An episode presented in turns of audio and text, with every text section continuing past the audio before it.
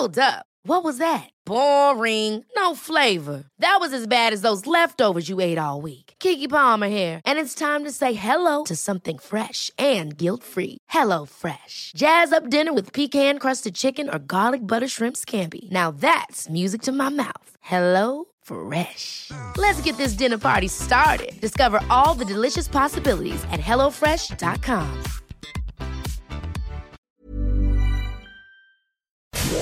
Inicia las noticias de la tarde con Jesús Martín Mendoza en Heraldo Radio.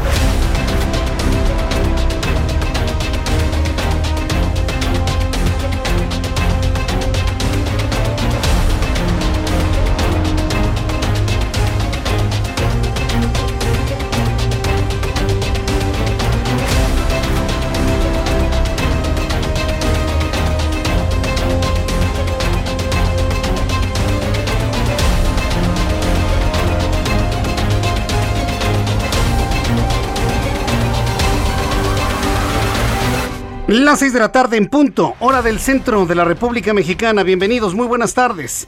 Iniciamos el Heraldo Radio correspondiente este último día del mes de abril. Hoy es 30 de abril del año 2021. Súbale el volumen a su radio que le tengo la información más importante hasta este momento.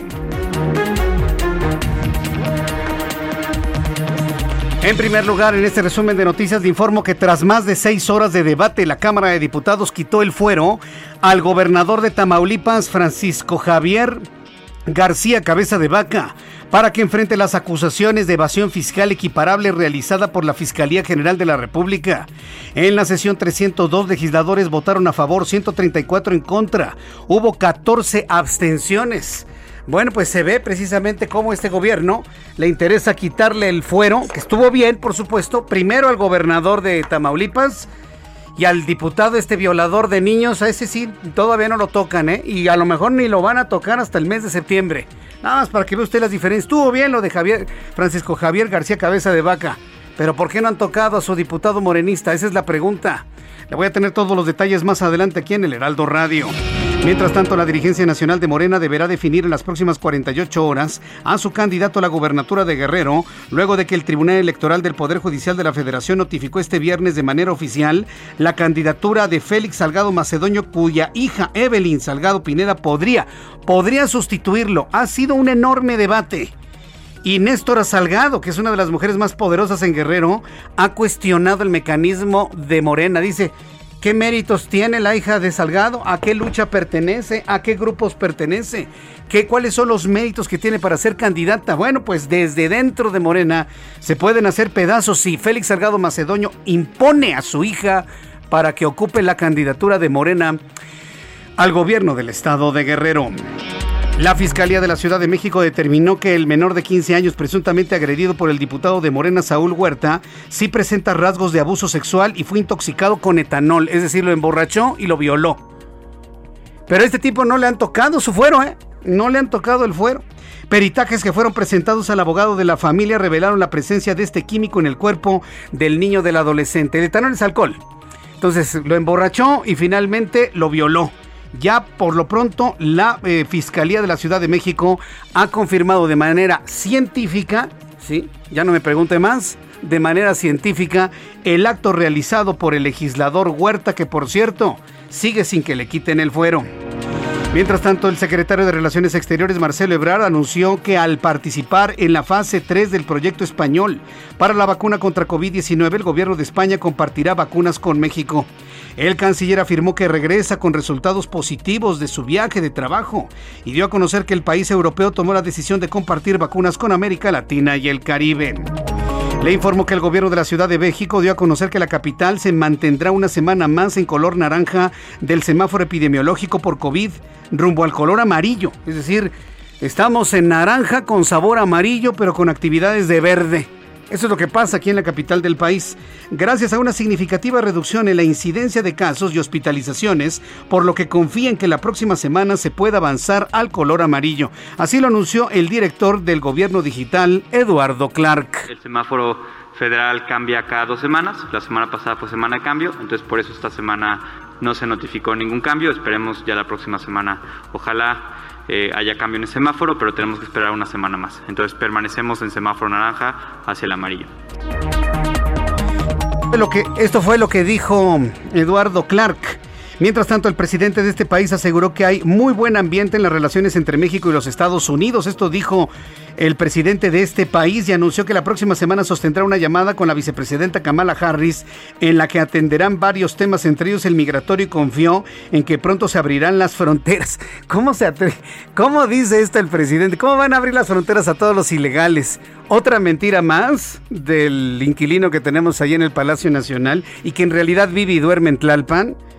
Bueno, pues esto fue lo que dijo el presidente. Hay muy buen este, ambiente en las relaciones con Estados Unidos.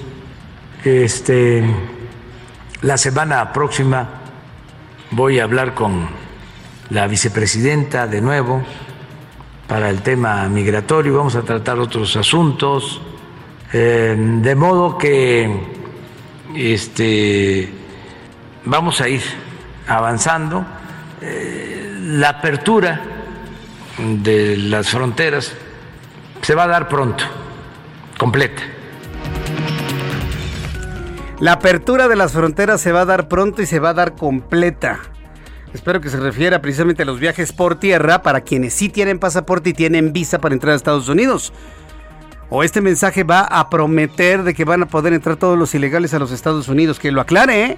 Que lo aclare porque más de una persona con poca información, con mucha ignorancia y con mucho deseo de ir a los Estados Unidos se va a creer esta ¿eh? y los va a meter en un gravísimo problema en la frontera. Bueno, pues lo estaremos platicando más adelante aquí en el Heraldo Radio. En Estados Unidos esta tarde Ismael Zambada Imperial, Mallito Gordo, hijo de Ismael El Mayo Zambada, se declaró culpable del narcotráfico ante la juez Dana Sabró durante una audiencia en la Corte Federal del Distrito Sur de California. Su sentencia será dada a conocer en la primavera de 2022. Zambada Imperial fue extraditado en diciembre de 2019 a California bajo una acusación de dos cargos por importar y distribuir metanfetaminas, cocaínas, marihuanas a los Estados Unidos a través del cartel de Sinaloa. Estados Unidos confirmó el retiro de la certificación a México en la pesquería de camarón debido al uso inadecuado de los dispositivos excluidores de tortugas marinas marinas conocidas como DETS por parte de la flota de altura. Con esta medida México está impedido de exportar camarón silvestre a territorio estadounidense que al año genera divisas para nuestro país por alrededor de 257 millones de dólares. Son las 6 de la tarde con 7 minutos. Vamos a revisar la información de los estados con nuestros corresponsales del Heraldo Media Group. En la línea telefónica, Marta de la Torre, nuestra corresponsal en Colima. Adelante, Marta. Gracias Jesús Martín, buenas tardes, buenas tardes al auditorio. Pues en este momento nos encontramos ya en la población de Quesería, en el municipio de Cuauhtémoc, aquí en Colima, donde pues ya en unos momentos más se va a llevar a cabo una manifestación de los familiares de estas tres mujeres que hace exactamente una semana Jesús Martín desaparecieron.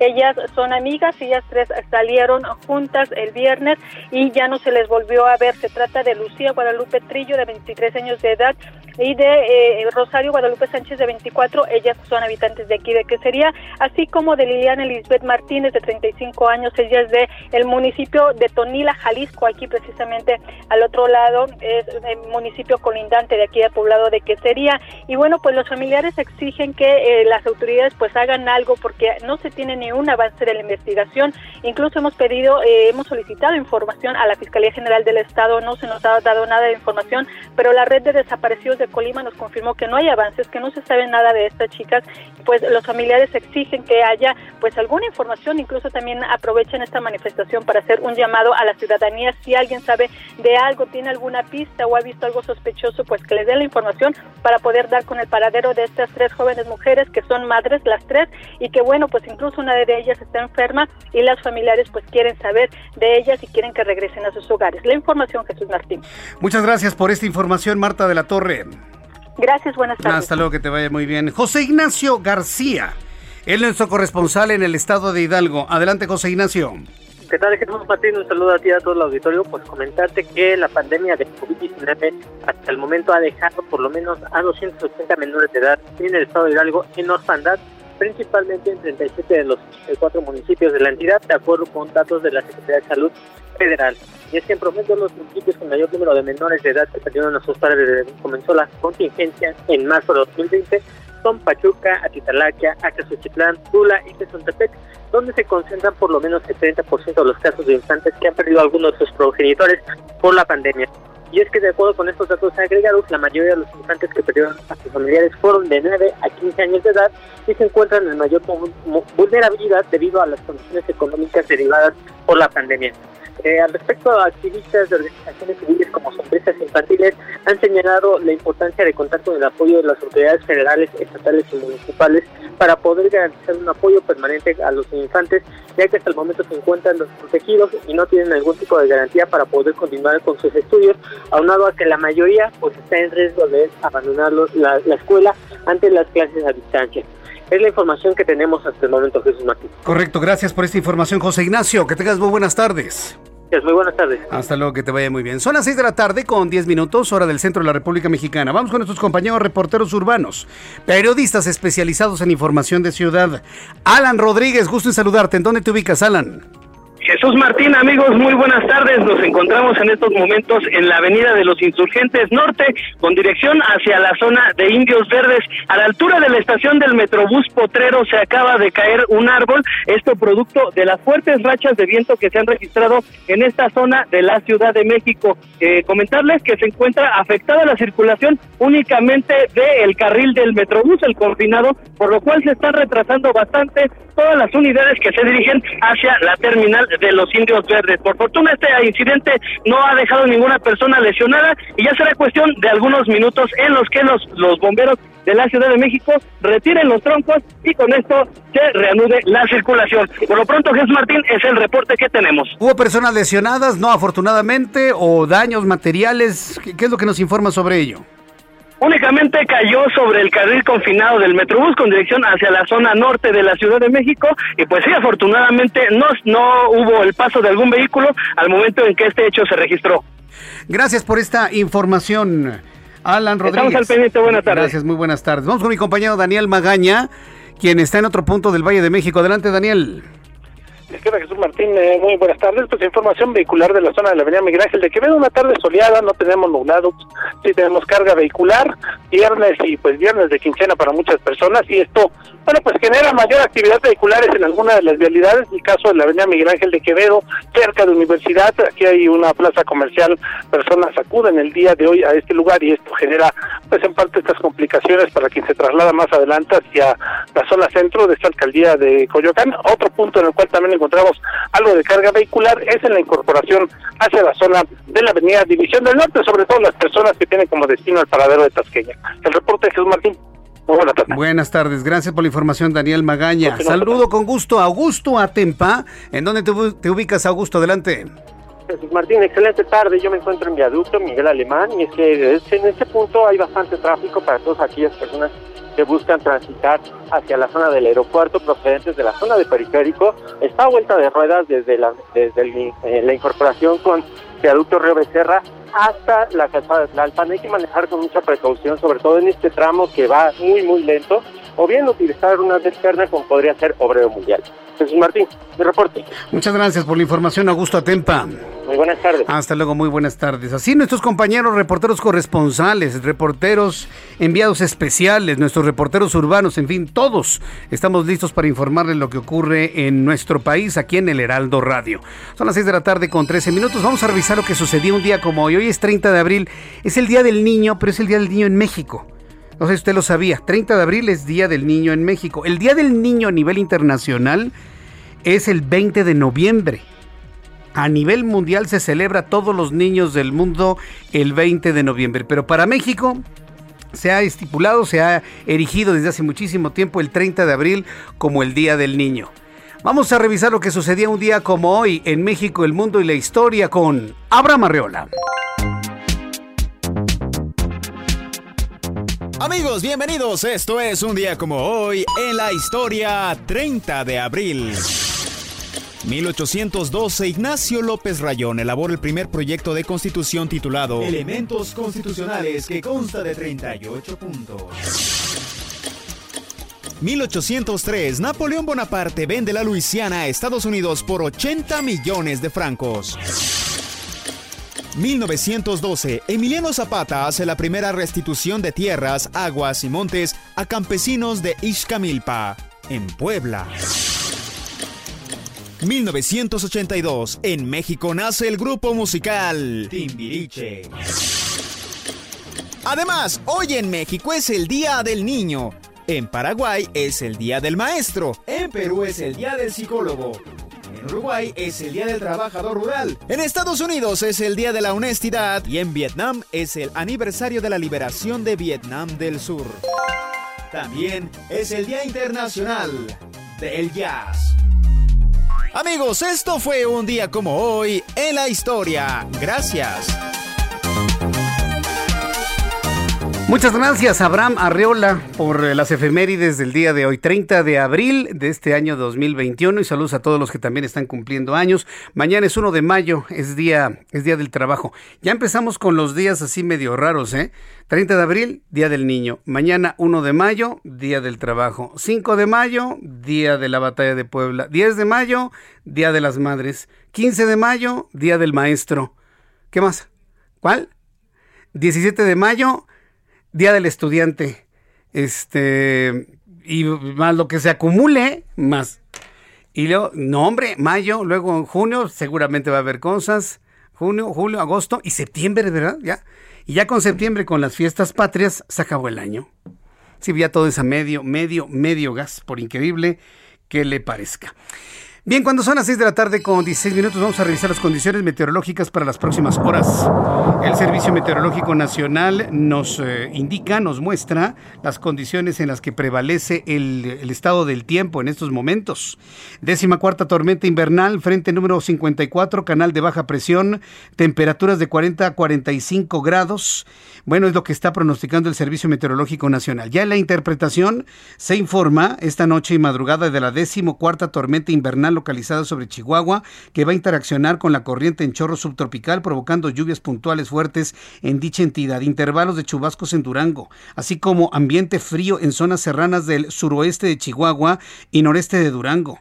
Además, se pronostican rachas de viento de 60 a 80 kilómetros en la península de Baja California, Sonora, Chihuahua, Durango, Zacatecas. Por otra parte, el frente número 54 se extenderá con características de estacionario en el noreste de México, que va a interaccionar con canales de baja presión en el interior del territorio nacional y en el occidente del Golfo de México, provocando lluvias puntuales intensas, descargas eléctricas, rachas de viento superiores a 50 kilómetros y posibles granizadas en Coahuila, Nuevo León, Tamaulipas, muy fuertes en San Luis Potosí.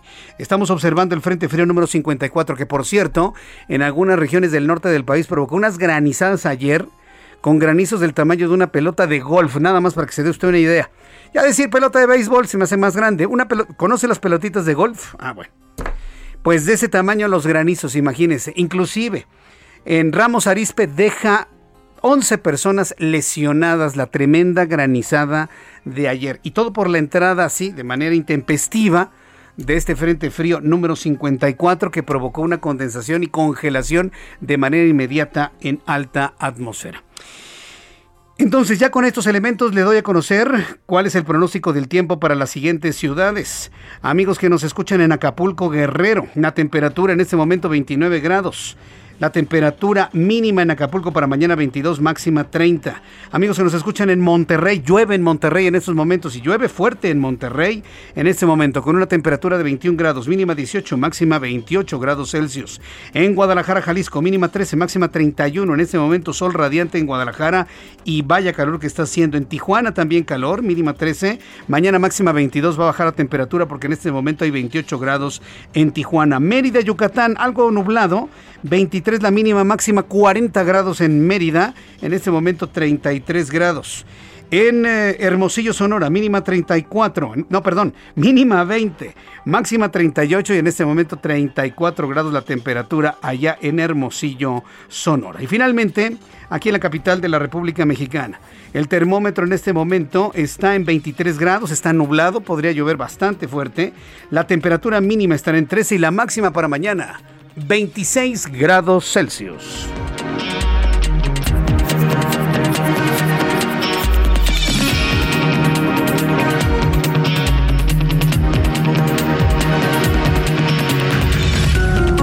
Ya son las 6 de la tarde con 19 minutos hora del centro de la República Mexicana.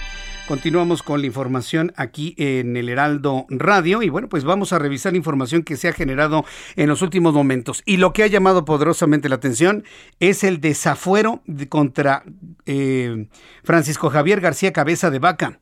Con 302 votos a favor, 134 en contra y 14 abstenciones, la Cámara de Diputados avaló quitarle el fuero constitucional al gobernador de Tamaulipas, Francisco Javier García Cabeza de Vaca, a fin de que la Fiscalía General de la República haga acción penal en su contra por el delito de defraudación fiscal por un monto de 6.5 millones de pesos. Y Iván Saldaña, nuestro compañero reportero del Heraldo Media Group, nos tiene más información. Adelante, Iván. Así es, Jesús Martín, amigos del auditorio, buenas tardes.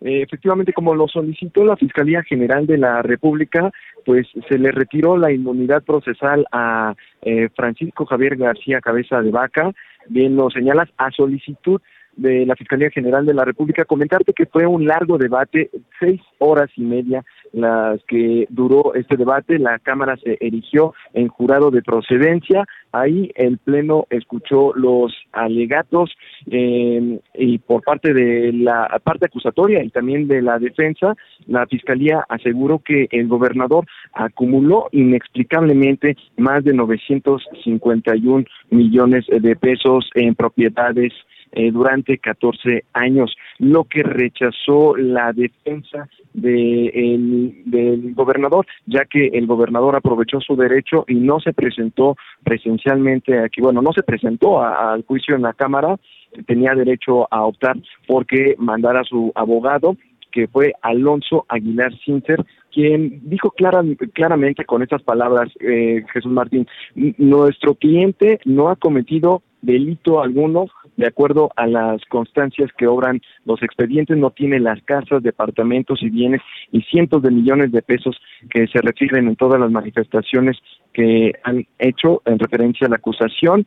Y pues bueno, eh, la solicitud de procedencia, hay que recordarle al auditorio, llegó desde el 23 de febrero aquí al Palacio Legislativo de San Lázaro con una solicitud de la Fiscalía en la cual lo acusaron de tres delitos, delincuencia organizada, operación con recursos de procedencia ilícita y defraudación fiscal equiparada. Este último delito fue el único que pues avaló eh, la, la, sección instructora de la Cámara de Diputados dijo que hay elementos para eh, pues que encuadren en este tipo, en, este delito, eh, en las conductas del gobernador, ya que como bien lo decías en un principio, se le acusa de un, un daño al erario, al, fisco federal de por 6.5 millones de pesos. ¿Por qué? Porque de acuerdo a la fiscalía, eh, em, García Cabeza de Vaca obtuvo durante 2019 43 millones en ingresos, de los cuales solamente reportó seis.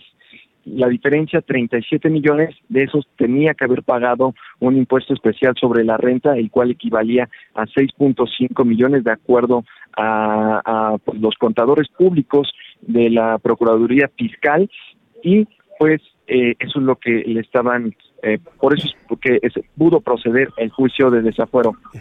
Un agarrón hubo en el pleno pues entre me pues, modelistas, petistas, Jesús Martín, eh, contra los panistas principalmente, pero también la oposición, eh, las bancadas de oposición como el PRI, el PAN y Movimiento Ciudadano, que estas tres bancadas defendieron que hubo pues muchos atropellos en el proceso legislativo para eh, pero, perdón en el proceso legal para llevar a cabo eh, pues la dictaminación de este juicio de desafuero y también hubo violación a la presunción de inocencia del, del gobernador, ya que pues se dieron a conocer eh, primero que llegó la solicitud, la dio a conocer el coordinador de Morena, Ignacio Mier, a través de sus redes sociales. Después también eh, hubo información que porque era parte del expediente en una audiencia pública de la sección instructora, instructora con el titular de la unidad de inteligencia financiera, entre otros elementos. El PAN, por supuesto, dijo que es una embestida de Palacio Nacional contra eh, el propio gobernador y también eh, por parte de Morena y aliados del PT, pues eh, hubo un momento en el que el diputado... José Ignacio, nos va a cortar la, computadora. Me tengo que ir al corte comercial. Este, creo que, que, sabemos cómo se dio toda esta discusión ahí en el Pleno. Te agradezco mucho la información y bueno, estaremos muy atentos de todo lo que suceda. Muchas gracias, José Ignacio. Gracias, Iván Saldaña. Que te vaya muy bien. Hasta luego. Voy a los anuncios. Regreso enseguida. Le invito para que me escriba a través de Twitter, arroba Jesús Martín MX, y a través de YouTube en el canal Jesús Martín MX.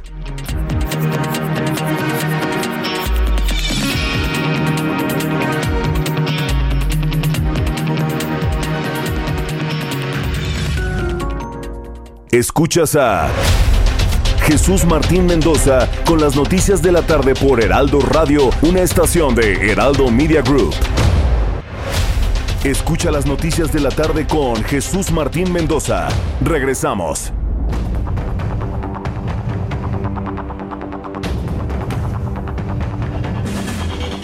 Son las 6 de la tarde con 30 minutos hora del centro de la República Mexicana. Bueno, pues el caso del gobernador de Tamaulipas y que le quitaron el fuero se, ha convertido en la noticia principal del día de hoy. Y le voy a decir por qué. Porque esta premura. Porque lo quieren usar como ariete, lo quieren usar como herramienta para el proceso electoral. Claro. Finalmente eso es lo que está buscando el gobierno de este país y la Fiscalía General de la República. Eso están buscando. Y la Cámara de Diputados. Tener un elemento para que al ratito lo suban a sus spots promocionales de sus candidatos y con eso hacer campaña de desprestigio, por supuesto. Pero como usted es una persona inteligente, sabe perfectamente bien que Cabeza de Vaca no es todo un partido político, no es toda una ideología. Si el hombre tiene que pagar por sus hechos, que pague. Pero vaya usted notando la estrategia que están aplicando para este tipo de cosas. Entonces, bueno, pues evidentemente vamos a tener un showcito, un escandalito bastante sabroso, pero yo sigo pensando, ¿por qué empezaron con cabeza de vaca y no contra un violador? Pues claro, porque es de su propio partido.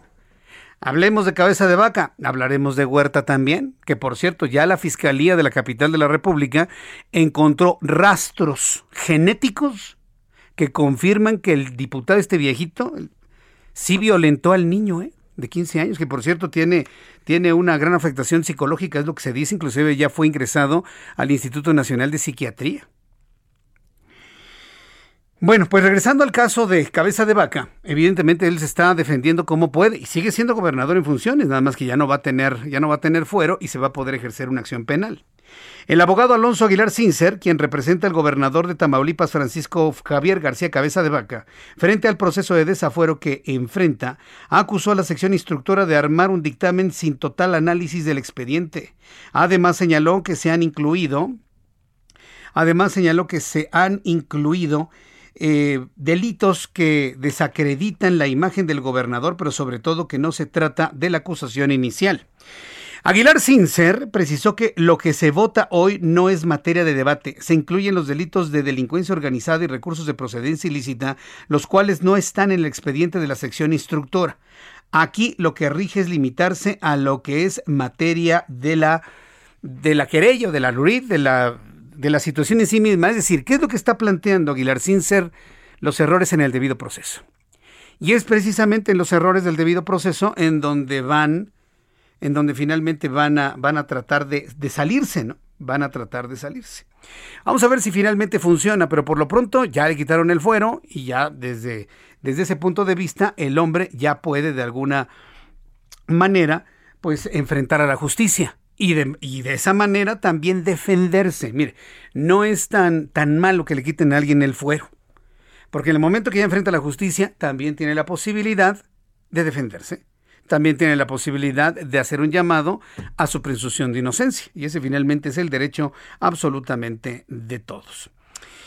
Eh, el presidente de la Junta de Coordinación Política del Senado, Ricardo Monreal, explicó que ante el desafuero del gobernador de Tamaulipas, Francisco Javier García Cabeza de Vaca, el Congreso Estatal deberá aceptar la notificación correspondiente para nombrar a un gobernador interino y que por tratarse de delitos federales de los que se les acusa, tendrá que comparecer una vez que sea llamado. Esto fue lo que dijo Ricardo Monreal. Le quedan dos alternativas. Una, que el Congreso local acepte la notificación y que simplemente acudan al nombramiento del interino, porque una vez que el órgano legislativo proceda a la declaratoria de procedencia, entonces al no tener ya fuero el gobernador y al tratarse de delitos federales, lo van a llamar a proceso, a comparecer.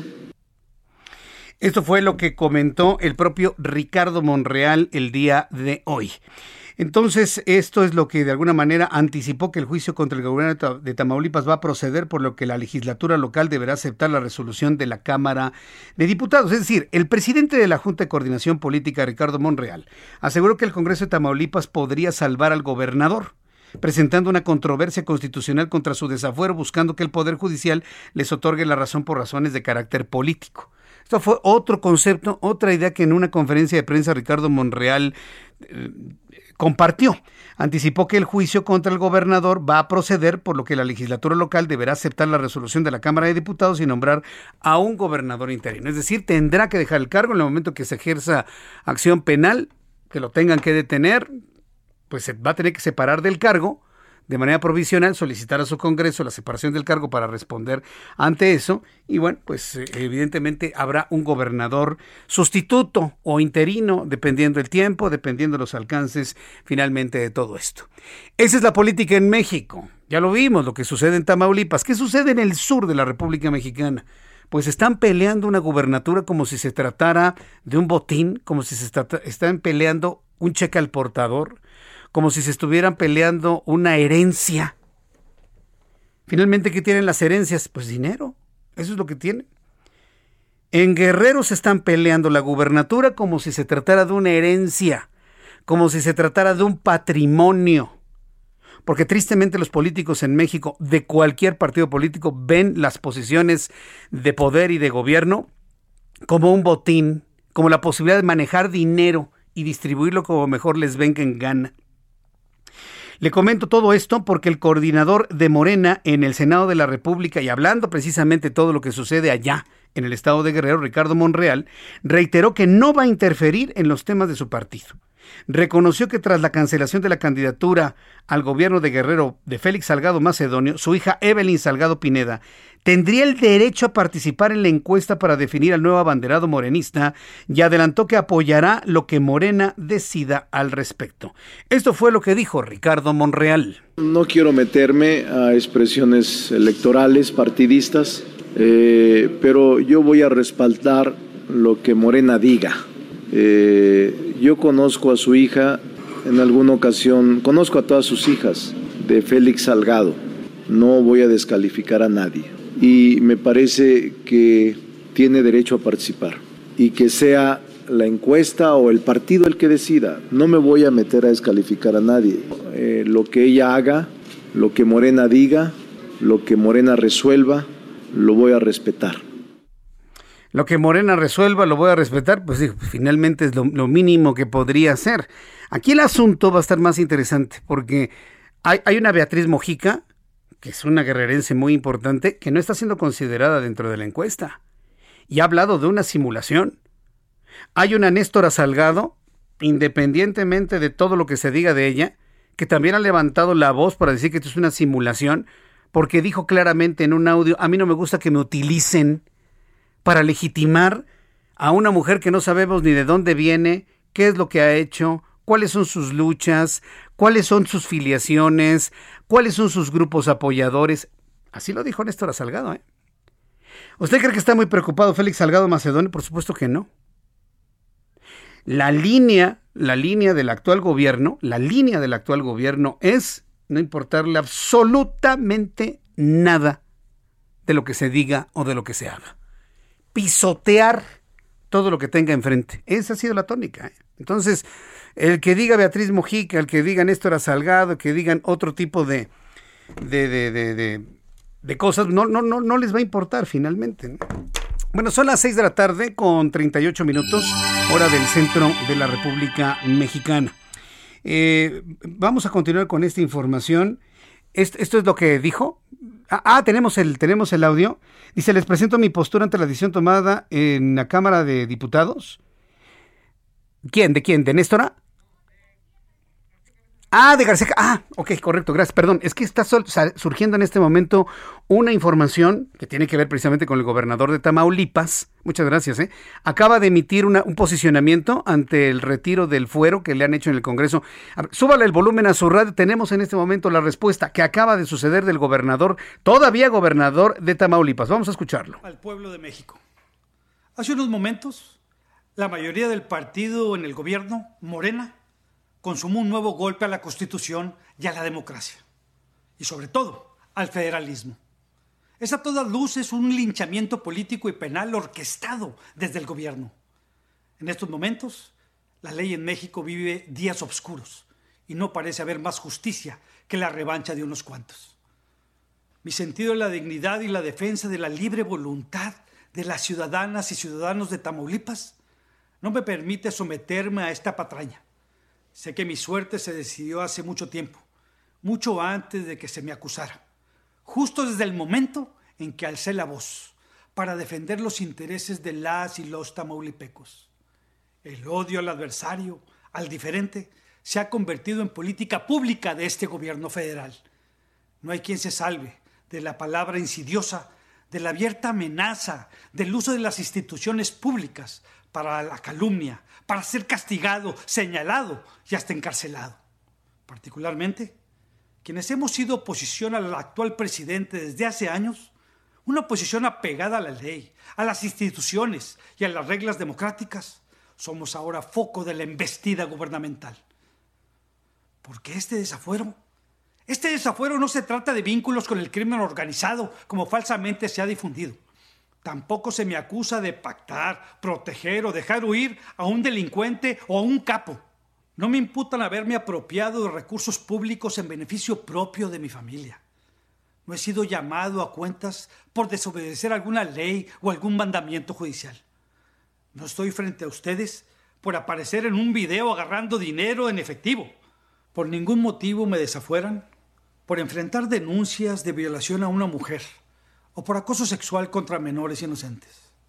No, de ninguna de estas cosas se me acusa. La mayoría del partido en el gobierno, Morena, me quiere desaforar y remover del cargo por no haber pagado supuestamente los impuestos de la compraventa de un departamento. Así como lo escuchan. Eso es todo, por absurdo que parezca. A lo largo de este procedimiento, en mi defensa he demostrado que esta operación fue lícita que los impuestos fueron debidamente declarados y pagados, que mi patrimonio es producto del esfuerzo personal y familiar de toda una vida. Esto es parte, ¿eh? dura nueve minutos. No le voy a poner los nueve minutos. Yo le invito para que entre al eh, sitio de Twitter del propio gobernador para poder escuchar completamente, completo estas, estas explicaciones que está dando la opinión pública. Bueno, si esto es así, si no hay delito que perseguir, entonces, ¿para qué tanto brinco, no? Si ante lo que estamos, es eh, ante una andanada política para tener una herramienta para hacer campaña ante las bajas expectativas que tiene el Movimiento de Regeneración Nacional, pues entonces el gobernador que esté tranquilo, con su equipo de abogados y con el Congreso local, habrán de demostrar que lo que le dicen que no pagó, sí lo pagó, y entonces él puede contrademandar, pues daño moral. ¿Por qué tanta preocupación entonces? Si él no hizo nada y fácilmente puede comprobar que todo está pagado, ¿cuál es el problema? Yo, no le veo mayor problema. Vamos a ver cómo se va a definir esto. Evidentemente ya es un reguero de pólvora, pues sí, por supuesto. Se dieron cuenta, gracias al Heraldo Radio, de que ya había un posicionamiento por parte del gobernador. Y bueno, pues estaremos atentos de las reacciones que esta grabación genere en los próximos minutos. Son las 6 de la tarde, con 43 minutos hora del centro de la República Mexicana. Hay una detención muy importante el día de hoy que me parece que es muy interesante que usted lo sepa. Fíjese que este viernes elementos de la Policía Federal Ministerial, de la Policía Federal Ministerial, detuvieron en Morelos al empresario, el empresario Teófilo Zagatawil, que está acusado presuntamente de saquear los fondos del Infonavit. ¿Cómo pueden saquear los fondos del Infonavit? Por más de 5 mil millones de pesos. Digo, ¿quién saquea a una institución 5 mil millones de pesos? ¿Eh? Fuentes federales señalaron que el empresario, el empresario fue ubicado y detenido en Xochitepec al cumplimentar una orden de cateo otorgada por un juez de control federal.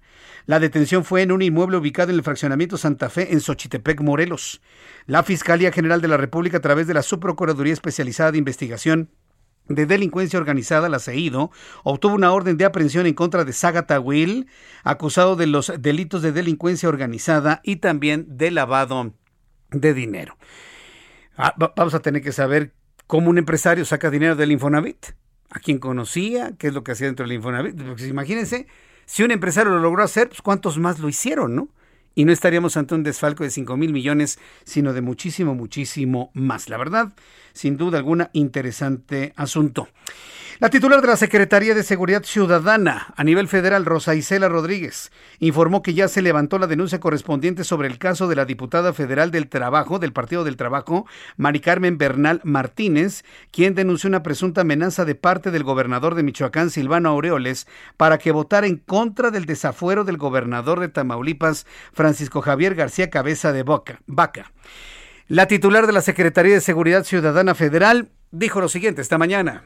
Se recibió una denuncia de diputada federal Mari Carmen Bernal Martínez de Michoacán por amenazas que recibió eh, a través de eh, mensajes telefónicos de parte del, del gobernador del estado de Michoacán, quien le pidió que no votara a favor de la declaración de procedencia del eh, gobernador Cabeza de Vaca y que eh, si no votaba se atendría a las consecuencias.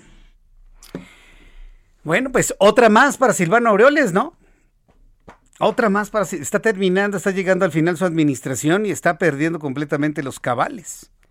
Ya lo vimos bajándose una camioneta y acá todo envalentonado empujar a un manifestante.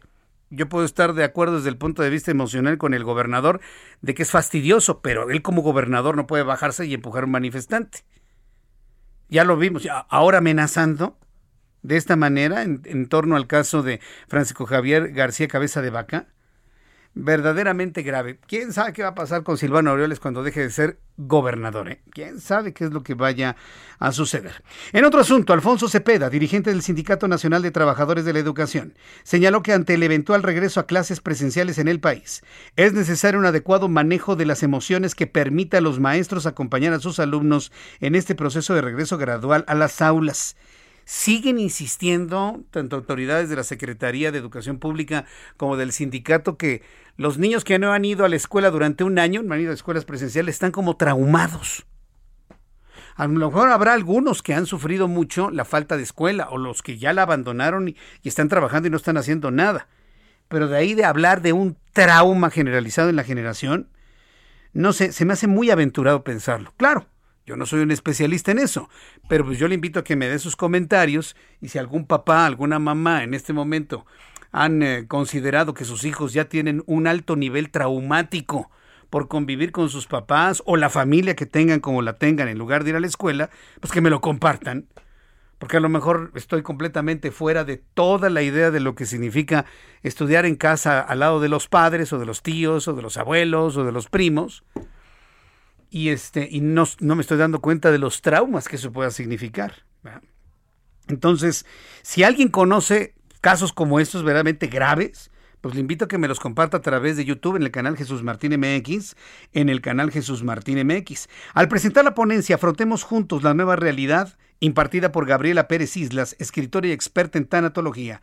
El líder nacional del magisterio enfatizó que atender el impacto de la pandemia en la salud mental es tan importante como el cuidado de la salud física, por lo que el Sindicato Nacional de Trabajadores de la Educación ofrece a sus integrantes una serie de conferencias virtuales que brindan al magisterio herramientas para tener éxito en ese propósito fue lo que finalmente comentó el Sindicato Nacional de Trabajadores de la Educación. En 12 minutos serán las 7 de la noche. En 12 minutos serán las 7 de la noche hora del centro de la República Mexicana. Esta mañana en la conferencia en la conferencia del gobierno de la Ciudad de México, sí, que no es una conferencia tan pretenciosa como la otra que ya nadie ve o que muy pocos vemos, Se informaron cosas útiles en cuanto al gobierno de la Ciudad de México. Se habla de que vamos a seguir el semáforo naranja, pero que estamos en un naranja con tránsito hacia el amarillo, pero la verdad usted ve las calles, todo tiene un sabor a verde, un sabor a verde que, que, no podemos. Hay mucho tránsito, hay mucho tránsito. Por cierto, recuerde que los viernes, todos los viernes, estamos abriendo espacios para generar información, para generar reflexión, para generar información sobre todo, que nos permita una buena convivencia, iba a decir coexistencia, pero la coexistencia implica tolerancia. Yo, diría una convivencia, ya en la convivencia hay una aceptación del otro y que quienes se desplazan en bicicletas, en motocicletas, en automóviles, en camiones más grandes, en fin, que todos nos llevemos bien en el tránsito de la Ciudad de México. Y todos los viernes estoy saludando a amigos de la Secretaría de Movilidad para que nos digan qué es lo que debemos tomar en cuenta durante todos estos días. Saludo con muchísimo gusto a Andrés Layuz, secretario de Movilidad del Gobierno de la Ciudad de México. Estimado Andrés, bienvenido al Heraldo Radio. Muy buenas tardes. ¿Qué tal? Buenas tardes, Jesús Martín. Muchas gracias por la invitación. Eh, hay modificaciones a la ley de movilidad en la Ciudad de México con el objetivo de proteger mejor a las víctimas de accidentes viales derivados de transporte público. ¿Cuáles son estos nuevos criterios para irlos conociendo, tomar en cuenta y evitar en la medida de lo posible estas, estas incidencias? Hay, hay dos temas eh, claves. El primero tiene que ver con la obligación de todo el transporte público de la Ciudad de México, de tener un seguro de daños a terceros y por supuesto para usuarios también. Eh, la ley ya consideraba esto, pero eh, no era específica en las características del seguro. Entonces, eh, ahora lo que va a especificar la ley es que tiene que ser un seguro aprobado por la Comisión Nacional de Seguros y Fianzas para que, digamos, haya la certidumbre de que cubre eh, cualquier incidente en el que pueda estar involucrada la unidad. La, otra, el otro tema que aclara la ley, que también ya estaba considerado, pero era un poco ambiguo, tiene que ver con que las personas que son detenidas en el alcoholímetro y tienen aliento alcohólico, no solo tienen que cumplir con la sanción de ir al torito y su vehículo al corralón, sino que puede ser retirada su licencia cuando son reincidentes. Y la ley, aunque ya lo consideraba, no le daba la atribución a ninguna autoridad para propiamente retirar la licencia. Y lo que se hace es aclarar que el agente de tránsito podrá retirar la licencia en su caso. Bueno, e, e, esto me parece que ya es una, sanción más, eh, más importante. Pero esto nos tiene que llevar, ¿no, Andrés, a, una conciencia de, de, esta forma de ser y de actuar, ¿no? Sí, creo que lo, lo más importante y muchas veces cuando la gente dice, oye, pero es que hay sanciones que son muy, muy fuertes, lo que decimos es la mejor manera de evitar ser sancionado, pues es no conducir eh, después de beber, ¿no? Y ser responsable al respecto. Eh, como lo hemos comentado en otras ocasiones, es muy impactante que los incidentes de tránsito que tienen eh, personas muertas y con lesiones graves incrementan de forma sustantiva a partir de los viernes en la tarde y durante el fin de semana. Y esto sabemos que es porque está vinculado, por un lado, al consumo de alcohol y por el otro, al exceso de velocidad que también existe porque se reduce el congestionamiento, eh, sobre todo en la madrugada del fin de semana. Entonces, también ahí hay un llamado, digamos, a la responsabilidad de las personas, a manejar con cuidado, a no beber, a no exceder la velocidad y a no usar distractores, es muy importante, es decir, no traer el celular en la mano cuando uno va conduciendo. Sí. Cuando combinas dos cosas, como es el alcohol o un distractor con exceso de velocidad, es cuando se vuelve muy probable que un incidente vial tenga muertos o fallecidos. Entonces, por eso esas son las tres reglas que me parecen son las más importantes, que si todos cuidamos, podemos contribuir a una mejora en la seguridad vial. Eh, la, contribución principal entonces es no excederse en la velocidad, no consumir alcohol, no utilizar distractores como el teléfono celular. Me parece que son tres elementos muy importantes a seguir señalando, Andrés Layuz. Sí, son los elementos eh, básicos. Como siempre, en todas las actividades humanas puede haber propiamente lo que llamamos errores, accidentes, etcétera. Pero cuando estos errores o accidentes eh, suceden cuando sabemos que el alcohol limita nuestras capacidades o cuando sabemos que ir textando en el celular no nos deja ver eh, la calle o cuando vamos en exceso de velocidad y se vuelven graves, pues ya no son errores y accidentes, sino ya tenemos que asumir la responsabilidad de que a sabiendas nos pusimos en riesgo a nosotros mismos y pusimos en riesgo a otras personas. Andrés, voy a ir a los mensajes y regreso después de unos minutos para concluir. Escuchas a Jesús Martín Mendoza con las noticias de la tarde por Heraldo Radio, una estación de Heraldo Media Group. Escucha las noticias de la tarde con Jesús Martín Mendoza. Regresamos. Son las 7 en punto, las 19 horas en punto. Está en la línea telefónica Andrés Layuz, quien es el secretario de Movilidad del Gobierno de la Ciudad de México. Entonces hablábamos de estas tres condiciones para poder mejorar la seguridad eh, en la Ciudad de México al manejar cualquier tipo de vehículo. El no beber, el no distraerse y no abusar de la velocidad, Andrés. Eh, así es, esas son tres, me parece, reglas eh, claves y básicas que todos podemos cumplir y eh, también digo recordar que jueves en la noche, viernes, eh, sábado y domingo. Sí. Jueves en la noche, viernes, sábado y domingo, otra vez el teléfono.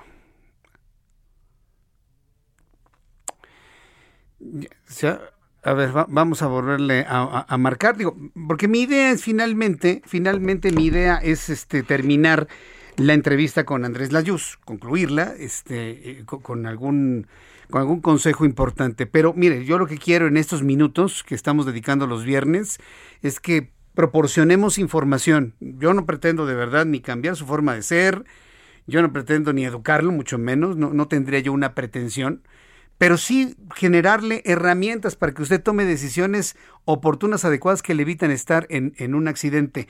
Ya estamos nuevamente, Andrés, nos decías. Una disculpa, estaba nada más eh, comentando que, que lo, hay que recordar que los jueves, viernes, sábado y domingo está activo el programa Conduce sin alcohol por parte de la Secretaría de Seguridad Ciudadana y en lo que va del año han sido detenidas poco más de mil personas eh, con alcohol en la sangre mientras iban conduciendo su automóvil. Esto quiere decir que son personas que han tenido que cumplir la sanción en el Torito, eh, que es el arresto, y que su vehículo eh, ha sido llevado al corralón.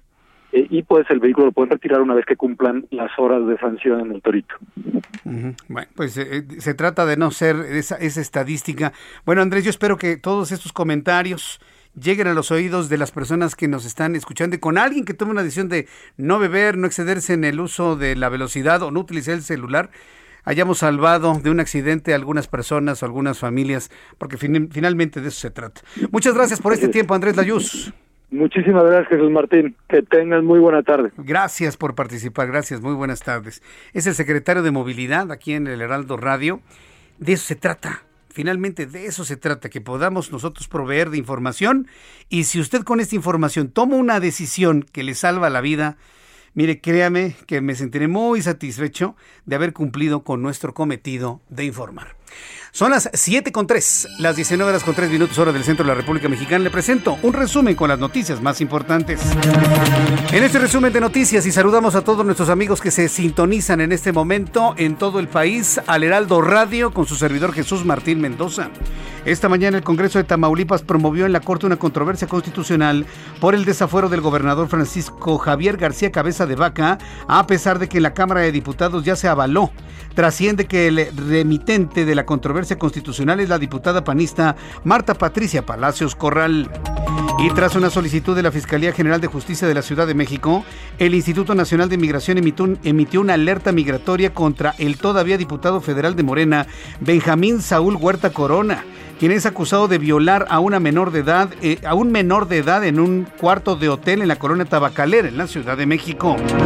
Él fue segundo de distrito en materia administrativa especializado en competencia económica, radiodifusión y telecomunicaciones, el ya famoso y popular juez Juan Pablo Gómez Fierro.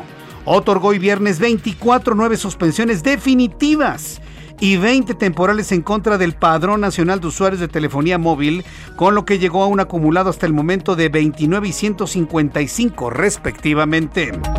La jefa de gobierno de la Ciudad de México, Claudia Sheinbaum, anunció que la próxima semana iniciará la aplicación de la segunda dosis de la vacuna contra COVID-19 en las alcaldías Iztapalapa y Tlalpan, además de que iniciará la vacunación de personas de 50 a 59 años, por lo que se sigue trabajando en la ubicación de los módulos, lo que dará a conocer mañana sábado, así lo dijo la jefa de gobierno. La próxima semana se vacuna Iztapalapa y eh, Iztapalapa y Tlalpan en su segunda dosis. Lo vamos a anunciar ya el sábado con todos los detalles. Y también inicia la vacunación de 50 a 59 años en algunas alcaldías.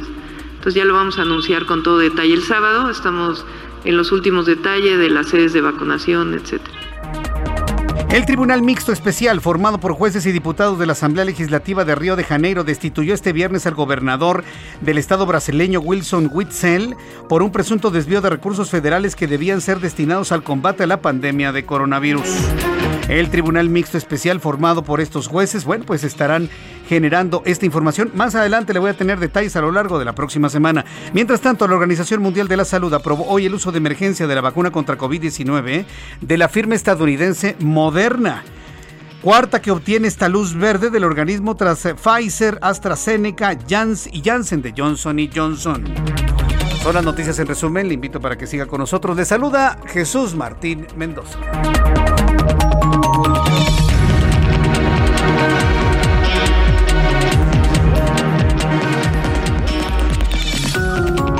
Son las 7 con 6, las 19 horas con 6 minutos hora del centro de la República Mexicana. Hace unos instantes, Santiago Nieto, quien es el titular de la Unidad de Inteligencia Financiera, la UIF de la Secretaría de Hacienda, acaba de felicitar a los diputados por quitarle el fuero al gobernador de Tamaulipas.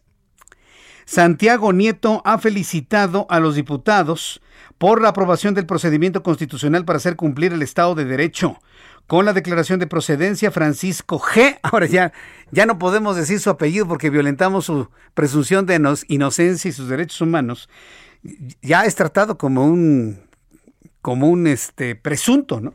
Deberá responder ante las autoridades judiciales las imputaciones realizadas por la Fiscalía General de la República. Esto ha tuiteado hace unos instantes Santiago Nieto Castillo, quien es el titular de la Unidad de Inteligencia Financiera. Vamos con nuestros compañeros reporteros urbanos, periodistas especializados en información de ciudad. Alan Rodríguez, ¿en dónde te ubicas, Alan? Adelante.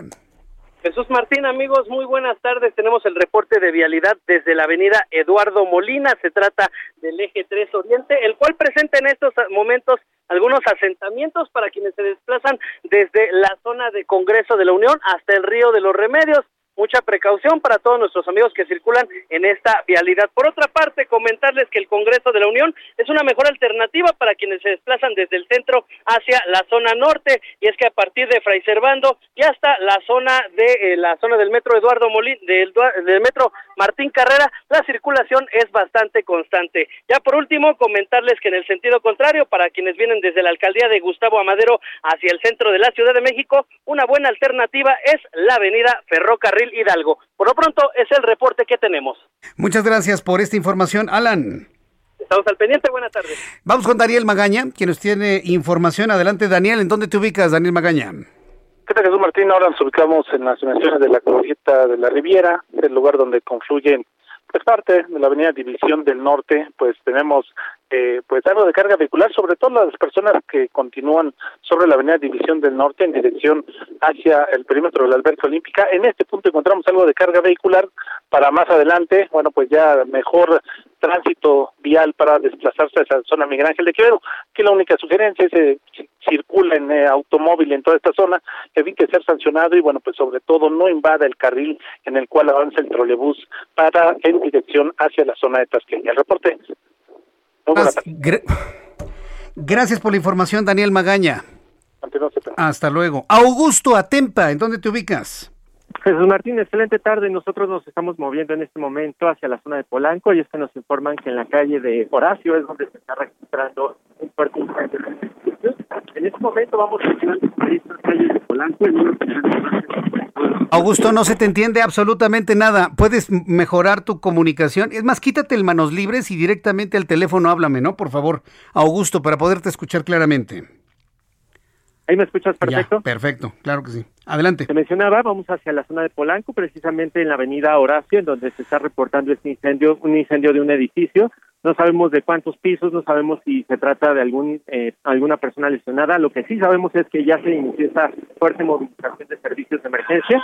En unos minutos más se estará informando bien de qué se trata este incendio. Gracias por la información, Augusto. Hasta luego, que te, vaya muy bien. Y vamos con Rogelio López. Eh, escuche usted esta información, súbale el volumen a su radio. Nos tiene una nota verdaderamente extraña.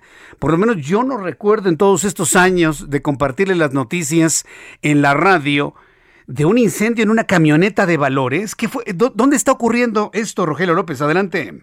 Hola, ¿cómo estás, Jesús Martínez? Un placer saludarte. Y bueno, pues esto se está registrando en lo que es conscripto y periférico. Una camioneta de valores se está consumiendo en su totalidad y tenemos fuerte presencia de equipos de emergencia debido a que pues están pidiendo una unidad especial para poder sacar a lo que es el cajero. Este es uno de los custodios que se encuentra en la parte de adentro y bueno, pues con ellos están con extintores, patrullas tratando de sofocar el incendio, pero no lo han podido hacer.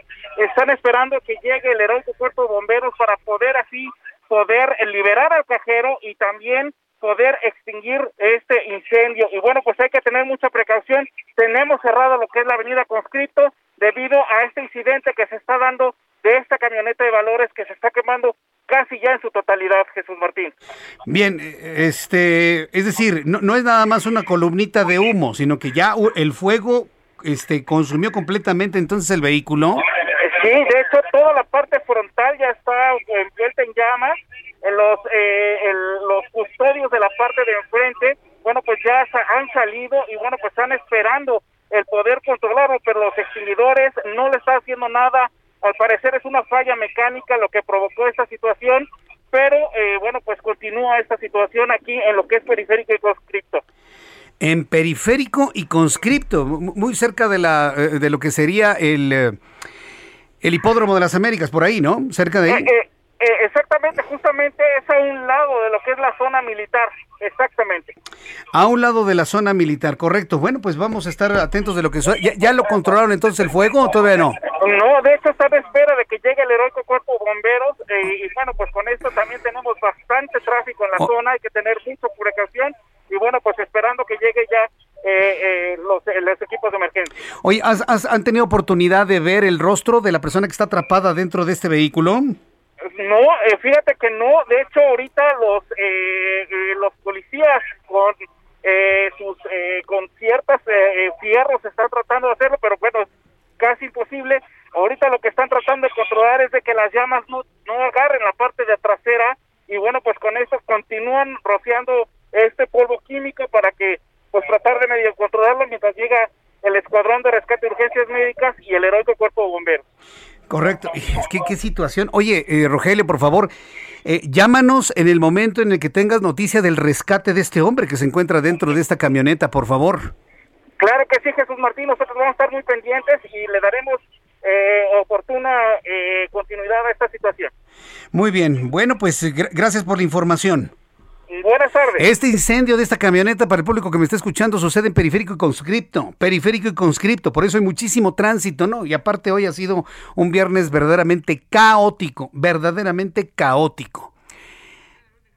Vamos a entrar en comunicación con Adriana Luna. Mi querida Adriana Luna, ¿cómo te va? Bienvenida a nuestra corresponsal en Guadalajara, Jalisco. ¿Qué información nos tienes esta tarde, Adriana?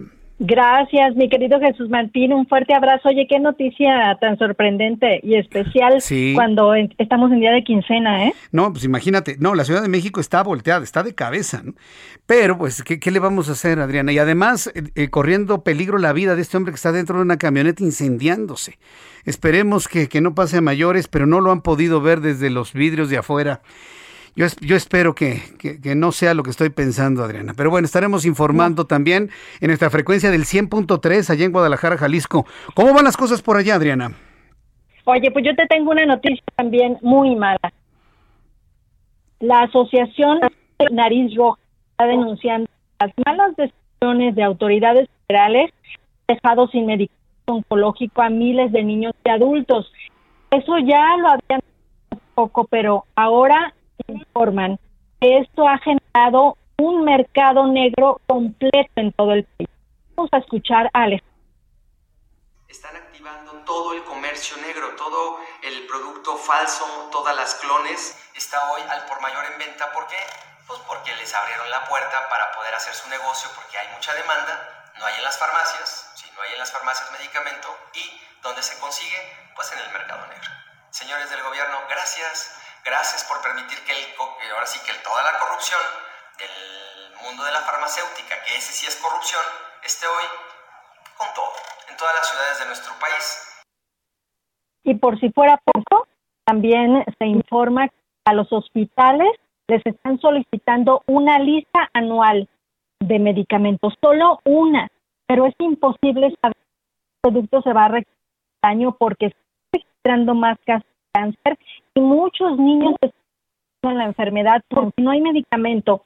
Barbosa nos explicó que probablemente estén haciendo este requerimiento anual de presupuestales, pero esto va a ocasionar muchos errores que a su vez provocarán excedentes inventarios de productos que no son indispensables y carencias de medicamentos vitales. Así que a partir de hoy en Sí, eh, Adriana, vamos a hacer una cosa. Eh, eh, ayúdame, ayúdame, Adriana, a, cambiarte de línea. Sí, vamos a cambiar de línea para poderte escuchar con mayor claridad, porque esta parte final me parece que es muy importante de tu, de tu informe el día de hoy. Nuestra compañera corresponsal, Adriana Luna, desde Guadalajara, Jalisco. Perdón estos, estos problemas, pero precisamente es porque estoy revisando el que estén funcionando bien algunos equipos para que usted tenga la mejor calidad, el mejor sonido, con la mejor fuerza de los programas informativos del Heraldo Radio.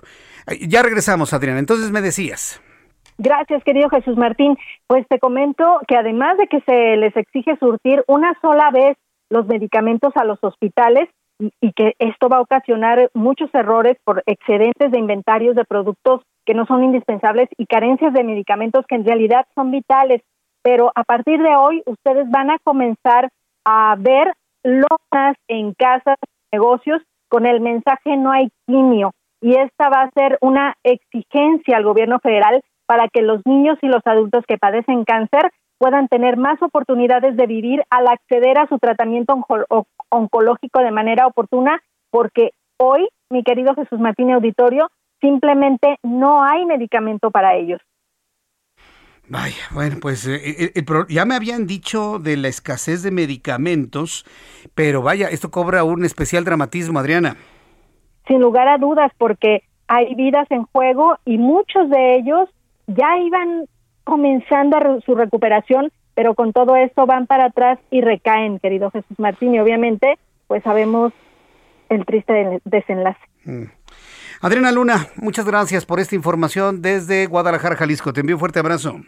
Buen fin de semana a todos. Buen fin de semana, gracias, que te vaya muy bien es nuestra compañera corresponsal allá en Guadalajara, Jalisco. Son las 7 con 17, las 7 con 17 horas del centro de la República Mexicana. En la línea telefónica Luis Miguel Martínez Ansúrez. Él es presidente del Consejo Directivo del INAP, del Instituto Nacional de Administración Pública. Eh, muchas gracias, a eh, Luis Miguel Martínez, por estar con nosotros aquí en el Heraldo Radio. Muy buenas tardes. Buenas tardes, Jesús Martín. Te saludo con gusto. Le quitan la candidatura a Félix Salgado Macedonio y Raúl Morón. Y el partido Morena los nombra de manera automática líderes de su partido en cada una de las entidades. Esto se, bueno, de que se pudo, se pudo, pero finalmente es algo adecuado, no adecuado. ¿Qué infringe esto? ¿Está dentro de los derechos de estas personas? ¿Cómo lo está viendo el INAP? Bueno, definitivamente, decir, no infringe ningún pero es falta de asepsia y, sentido político. No es automáticamente, hay una visita del presidente de Morena, Mario Delgado, a Palacio Nacional y esto es lo que mete mucho ruido en la designación de ellos. Sería entendible que una vez que los destituyeran como candidatos, los dejaran al frente del partido para vigilar y cuidar la, su, su capital político en la elección. Lo que no se vale es que tenga que designarnos un jefe de Estado, un jefe de gobierno y se vuelve en ese momento jefe de partido. Yo lo que creo es que debe guardarse un poquito la asepsia política y tener cuidados en las formas. Había un gran pensador político de la generación del 98 español, José María Ruiz Azorín le llamaban, que decía que en política las formas son fondo. Y en esto, en esto es lo que no han tenido cuidado en, hacer eso. Ahí sería lo peor es que buscaran un Juanito, ¿no? Todavía. no, bueno, es que son, son los tiempos de ahora. Y eso parece que va a pasar precisamente, precisamente en Guerrero. Todo parece indicar que el ahora dirigente de Morena en Guerrero quiere colocar a su hija como la candidata para que una vez, si es que gana, por supuesto, entonces quitar la tal Juanita y colocarse él como gobernador. ¿Eso, eso es posible? ¿A, la luz de la ley? No, bueno, es posible que, que gane y renuncie y se llame a elecciones nuevamente y ya no estaría inhabilitado en unas elecciones nuevas para participar, pero es absolutamente eh, inaceptable en cuanto a un a una higiene política que no existe. Esto es demostrar que yo tengo la razón y que quiero imponer mis mis condiciones, ¿no? Yo creo que se debe respetar el árbitro, si no no va a haber condiciones de que al final de un resultado de la contienda electoral del día 6 pues sean creíbles en, su concepción completa. ¿no? Vaya, pues este estamos creo que descubriendo con todos estos eh, fenómenos pues muchas lagunas no que tiene la ley electoral. Podríamos eh, identificar ubicar algunas lagunas de la ley electoral para que sean revisadas. Claro si el gobierno que gobierno que tenemos no desaparece estos órganos antes.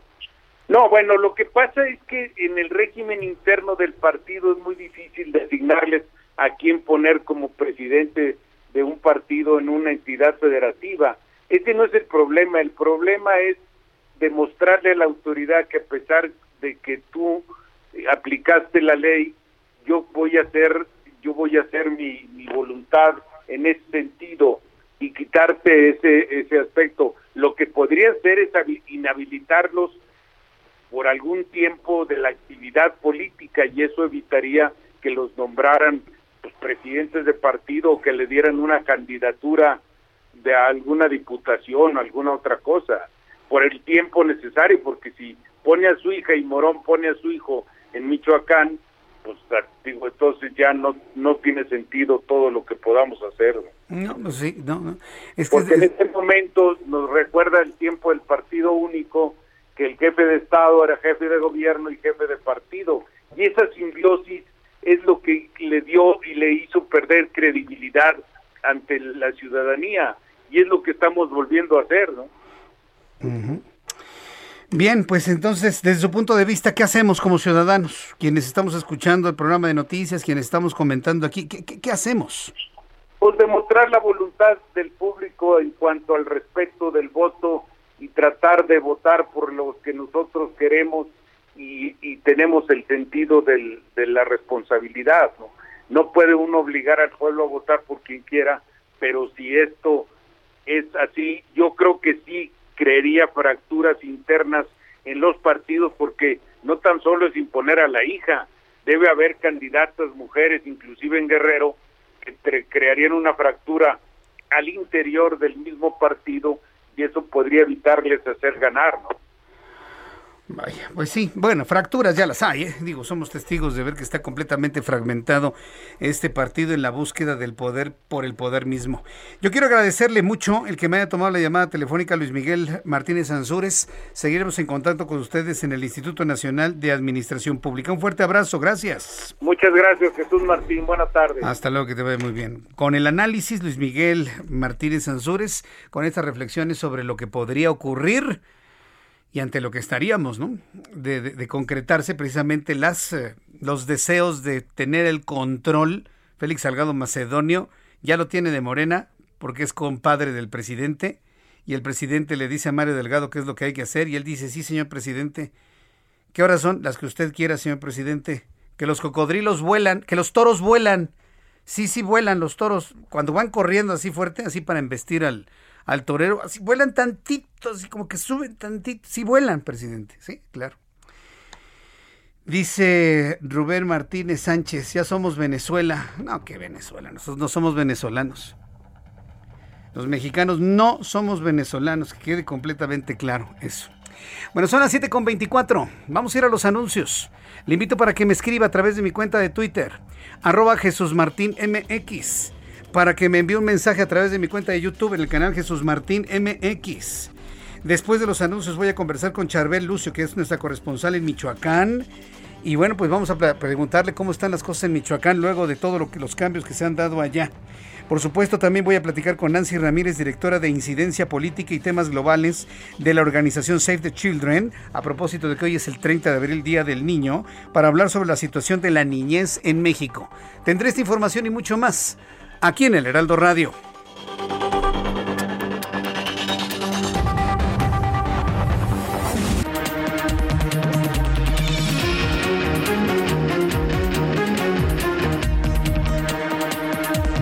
Escuchas a Jesús Martín Mendoza con las noticias de la tarde por Heraldo Radio, una estación de Heraldo Media Group.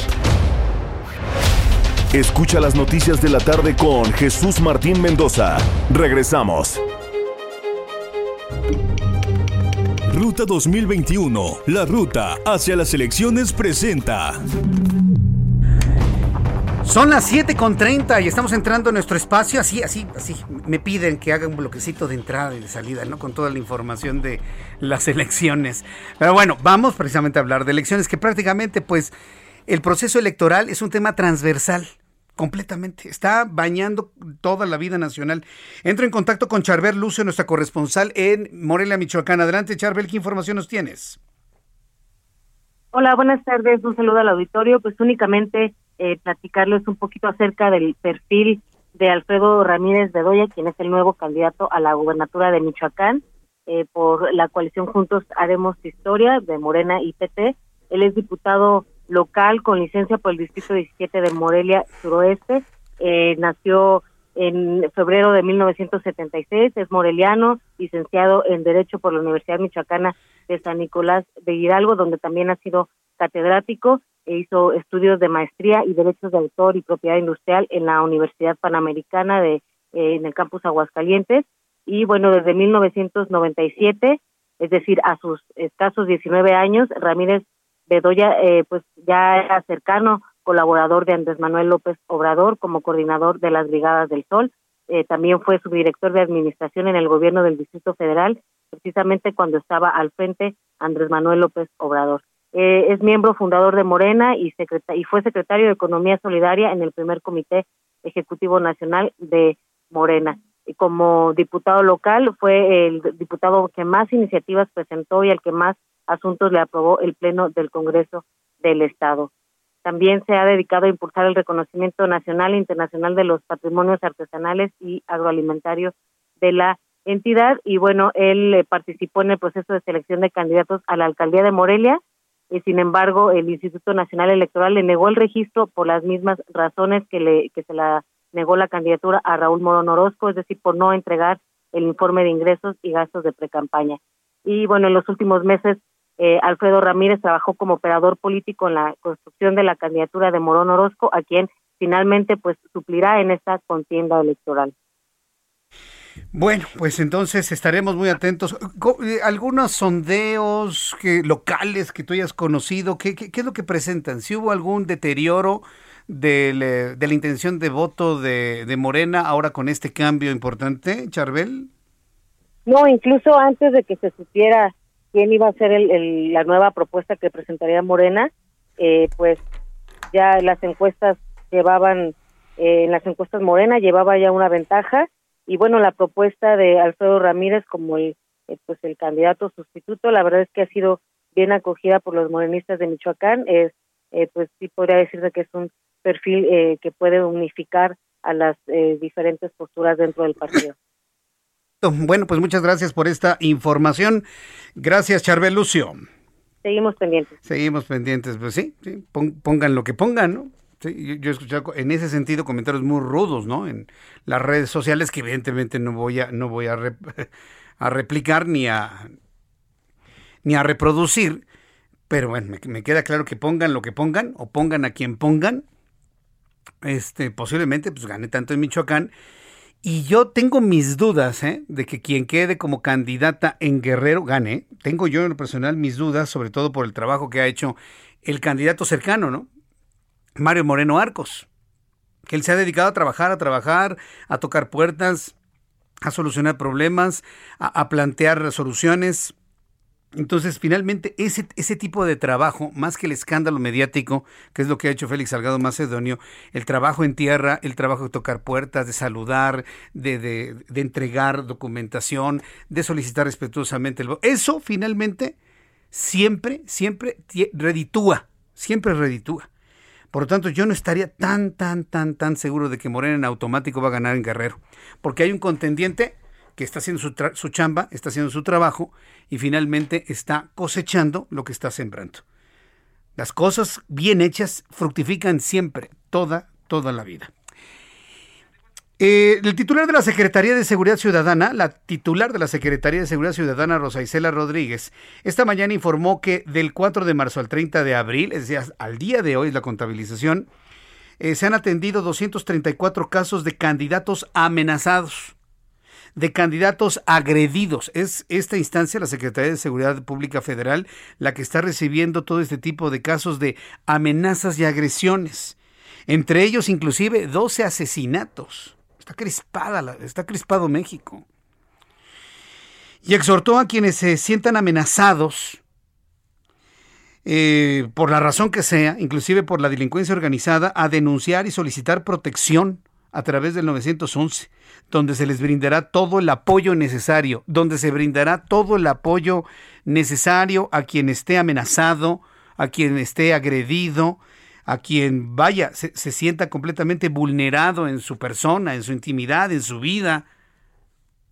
Así lo dijo Rosa Isela Rodríguez. Estamos pendientes de la atención que requieran candidatas y candidatos y en caso de ser sujetos de alguna amenaza o acto de violencia, les recordamos comunicarse al 911 a fin de activar los protocolos necesarios para su protección.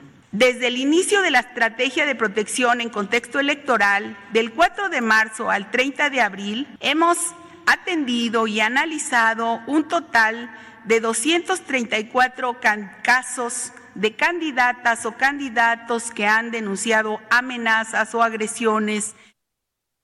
Esto es lo que comentó Rosa Isela, Rosa Isela Rodríguez, la secretaria de Seguridad Imagínense, estamos entonces no nada más hablando de la elección más grande de la historia. Estamos hablando de la elección más peligrosa de la historia, de la más amenazada y la que tiene este tipo de, resultados. Mientras tanto, el candidato de la coalición PRI-PRD al gobierno de Nuevo León, Adrián de la Garza Santos, instaló el consejo educativo que preside el doctor Fernando Mata Carrasco, con la finalidad de ofrecer una educación de calidad e incluyente en todo el estado y la promesa de realizar inversiones millonarias en este sector. Debo decirle que Adrián de la Garza del candidato del PRI, PRD, del PRI, del PRD, el PAN no le entró, el PAN tiene su propio candidato, pues prácticamente está a la cabeza en las preferencias electorales en Nuevo León, luego del derrumbe de Claraluz. ¿Qué forma de derrumbarse Claraluz? Una mujer que iba en porcentajes del 45, 47% de intención de voto, hoy no supera el 16%. de intención de voto. Después del mensaje que emitió el otro día, donde pedía perdón porque había dicho que no conocía a Ranier, pero sí lo conocía y que se equivocó y que todos tienen errores y que confiaran en ella, después de eso el porcentaje siguió igual o inclusive bajó dos puntos más. Es, de verdad un caso para el análisis político. ¿eh? Es de verdad de película lo que pasó con ella. De película. Yo no recuerdo en todas las elecciones que hemos participado un derrumbe en la preferencia de elecciones como la que está viviendo Clara Luz de Morena. En una sociedad como la regia, ¿no? Saludos amigos regios allá en el 90.1 de FM. Una sociedad dura, una sociedad crítica, informada, culta. Mucha cultura, mucha información, es una sociedad politizada, es una, es una sociedad que exige claridad en sus gobernantes. Vaya, pues todos conocemos a los regios. Saludos amigos que nos escuchan en el 90.1 y de repente que llegue alguien que le diga, no lo conozco. Bueno, sí lo conocía, pero pues me engañaron, ¿no? Imagínense si le engañaron, ¿cómo será de gobernadora? Va a llegar cualquier persona y la va a engañar para hacer acciones de gobierno. No, no, no, no. Ha sido un desastre. Entonces, Adrián de la Garza en este momento ha subido muchísimo junto con su contraparte del Partido Acción Nacional. Con la finalidad de ofrecer una educación de calidad incluyente en todo el Estado, fue lo que comentó Adrián de la Garza y la promesa de realizar inversiones millonarias en el sector educativo. Es una sociedad muy preparada, la sociedad regia, allá en Nuevo León. Conformado por 33 especialistas de todos los niveles, incluyendo educación especial y padres de familia, el grupo se encargará de detectar las principales carencias en el sector educativo para proponer soluciones viables. Esto fue lo que prometió Adrián de la Garza, el candidato del PRI y del PRD al gobierno de Nuevo León. Son las 7.39. Ruta 2021, la ruta hacia las elecciones presentó. Una ruta que se antoja complicada, pero pues aquí todos los días vamos a estar con la ruta, ruta 2021, ruta 2021, para que usted tenga elementos de juicio, de criterio para tomar su decisión y, e ir a votar el próximo domingo 6 de junio. Tenemos todos los resultados de economía y finanzas. Termina una semana sin duda de sube y bajas. Muy interesante lo que nos tiene que informar Héctor Vieira. La Bolsa Mexicana de Valores cerró la última sesión de abril con una pérdida del 1.82% tras retroceder 888.07 puntos, con lo que el índice de precios y cotizaciones, su principal indicador, se ubicó en 48.009.72 unidades. Sin embargo, su balance mensual fue positivo con una ganancia acumulada del 9.07%. En Estados Unidos, Wall Street cerró el mes de abril con ganancias gracias a datos macroeconómicos y resultados trimestrales que apuntan a la recuperación económica estadounidense, ya que el Dow Jones obtuvo una ganancia acumulada del 2.7%, el Standard Poor's hizo lo propio al ganar 5.2% durante el mes, mientras que el Nasdaq obtuvo un avance mensual del 5.4%. En el mercado cambiario, el peso mexicano se depreció 0.89% frente al dólar estadounidense, al cotizarse en 20 pesos con 12 centavos a la compra y en 20 pesos con 23 centavos a la venta en ventanilla. El euro, por su parte, se cotizó en 24 pesos con 13 centavos a la compra y 24 pesos con 34 centavos a la venta. El INEGI dio a conocer este viernes que de enero a marzo de este año la economía mexicana registró un crecimiento del 0.44% con respecto al trimestre previo, desacelerando el dinamismo que presentó en el cuarto trimestre de 2020 cuando creció 3.3%. La Comisión Federal de Electricidad dio a conocer en su informe financiero que durante 2020 logró ingresos por 502.859 millones de pesos y destacó que las tarifas por la energía eléctrica suministrada a los diferentes sectores se han mantenido estables en términos reales. La Confederación Patronal de la República Mexicana solicitó a la Comisión Federal de Competencia Económica que una vez que la reforma de hidrocarburos entre en vigor, vigile a Pemex para que no incurra en conductas anticompetitivas, al advertir que las reformas en lugar de beneficiar perjudican a la población. El Bitcoin cerró el mes de abril con tres jornadas consecutivas a la baja, al ubicarse este viernes en un costo de 54.268 dólares por unidad, muy por debajo de su máximo histórico alcanzado el pasado 14 de abril, cuando llegó a cotizarse en 64.374 dólares por unidad. Informó para las noticias de la tarde Héctor Vieira. Son las 7 con 42, las 7 con 42 horas del centro de la República Mexicana. Bueno, pues esto en cuanto a la economía y las finanzas. Entonces, eh, en, otras noticias que me parece que es muy importante en el ámbito internacional, fíjese que eh, el mundo está consternado por lo ocurrido en Israel y, y hay dos noticias que yo quiero empatar con esto precisamente. Eh, al menos 45 personas murieron. Imagínese 45 muertos enfrente de usted. Son muchos. 45 personas murieron en una estampida producida durante una peregrinación judía ortodoxa en el norte de Israel, en el mayor evento multitudinario desde el inicio de la pandemia de COVID-19 allá en Israel.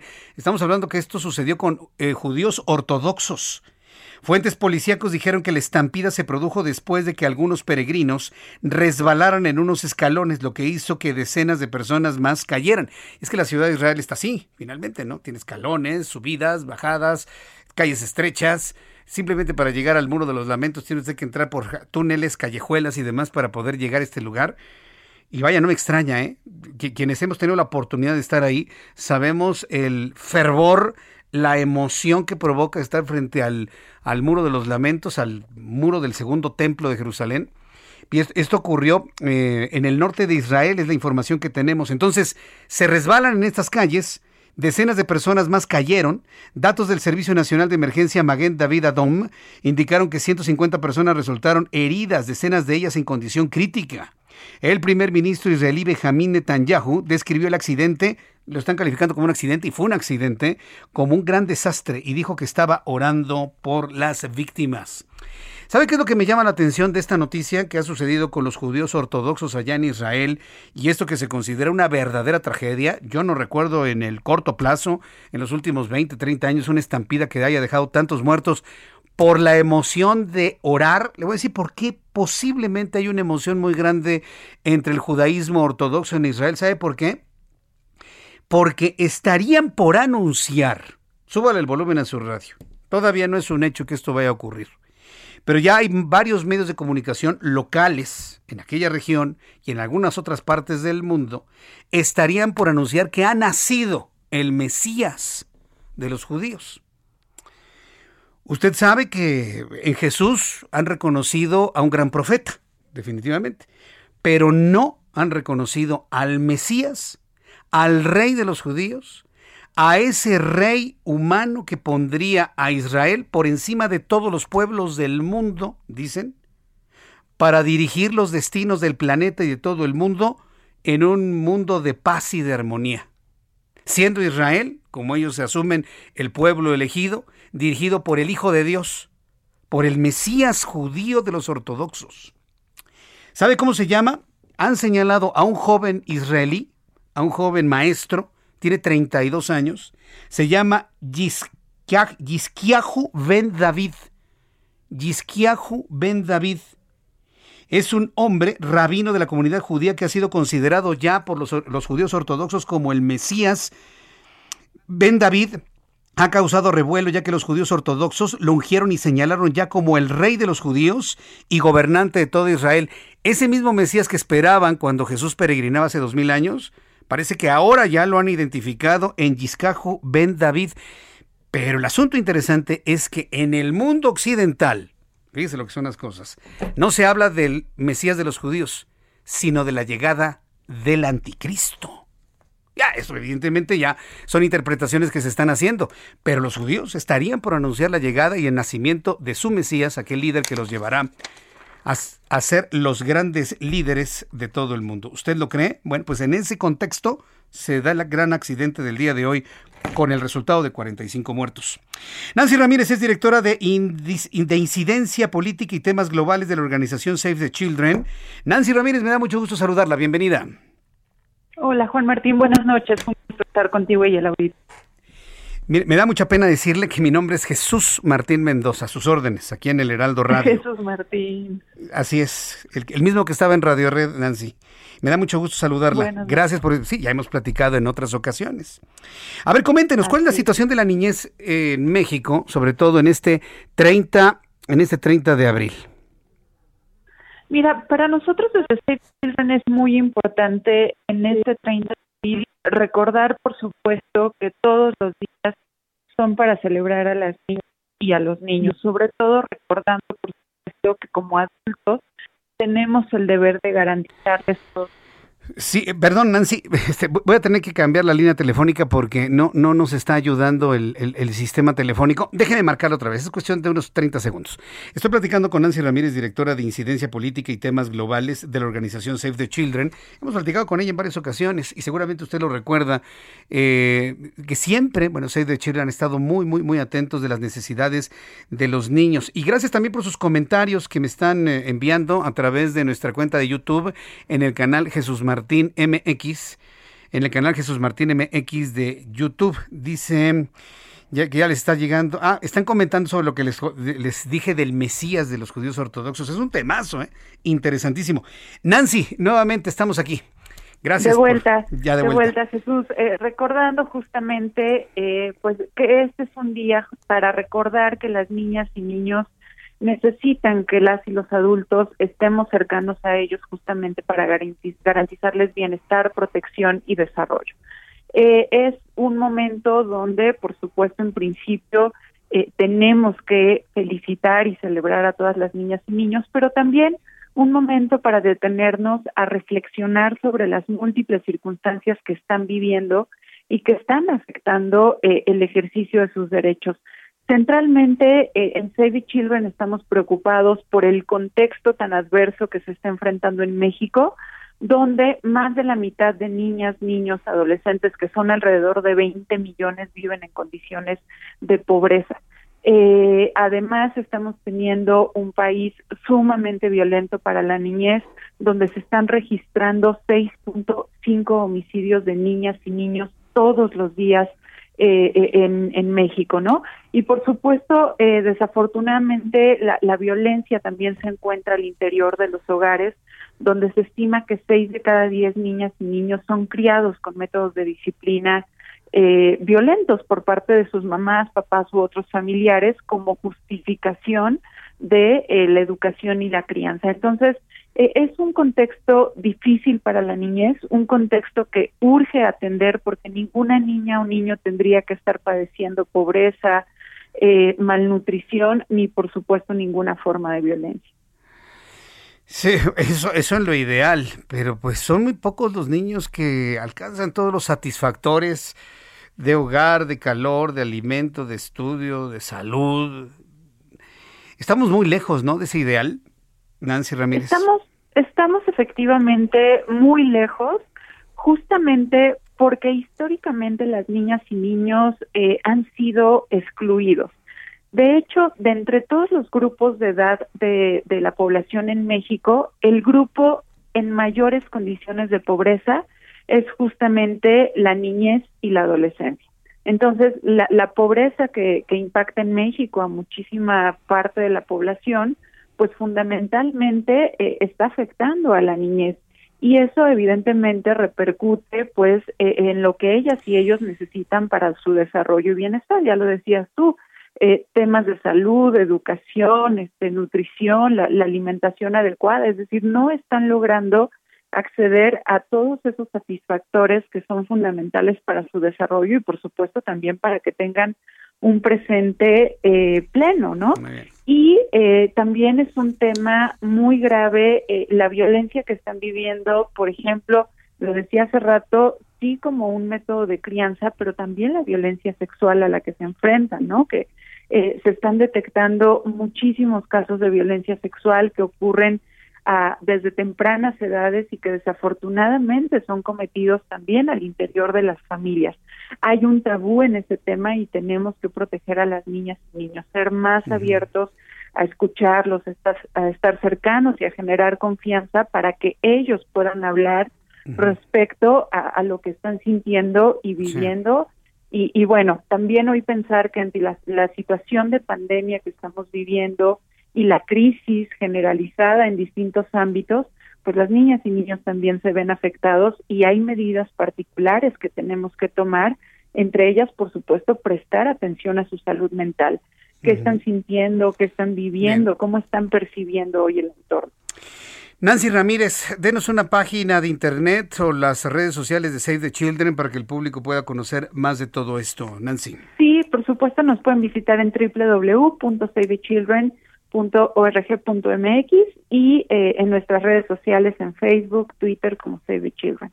Correcto, muchas gracias por eh, esta participación, Nancy Ramírez. Un fuerte abrazo, gracias por estar aquí. Buenas noches. Muchas gracias por la invitación. Hasta luego. Es Nancy Ramírez, directora de Incidencia Política y Temas Globales de Save the Children. Son las 7.52. Vamos con Rogelio López. Rogelio, ¿ya lograron sacar al conductor de esta camioneta que se incendió?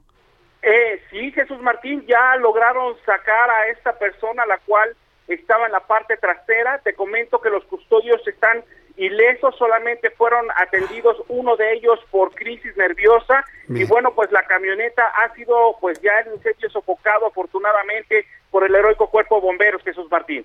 Entonces, eh, afortunadamente no pasó a mayores, es decir, no, todo solamente tranquilo. un fuerte susto, exactamente un fuerte susto. Ahorita nada más está esperando que, bueno, pues la empresa también me mande otra camioneta de valores para poder así trasla para traslapar lo que tenía y una grúa para que pueda llevarse esta camioneta a sus entierros.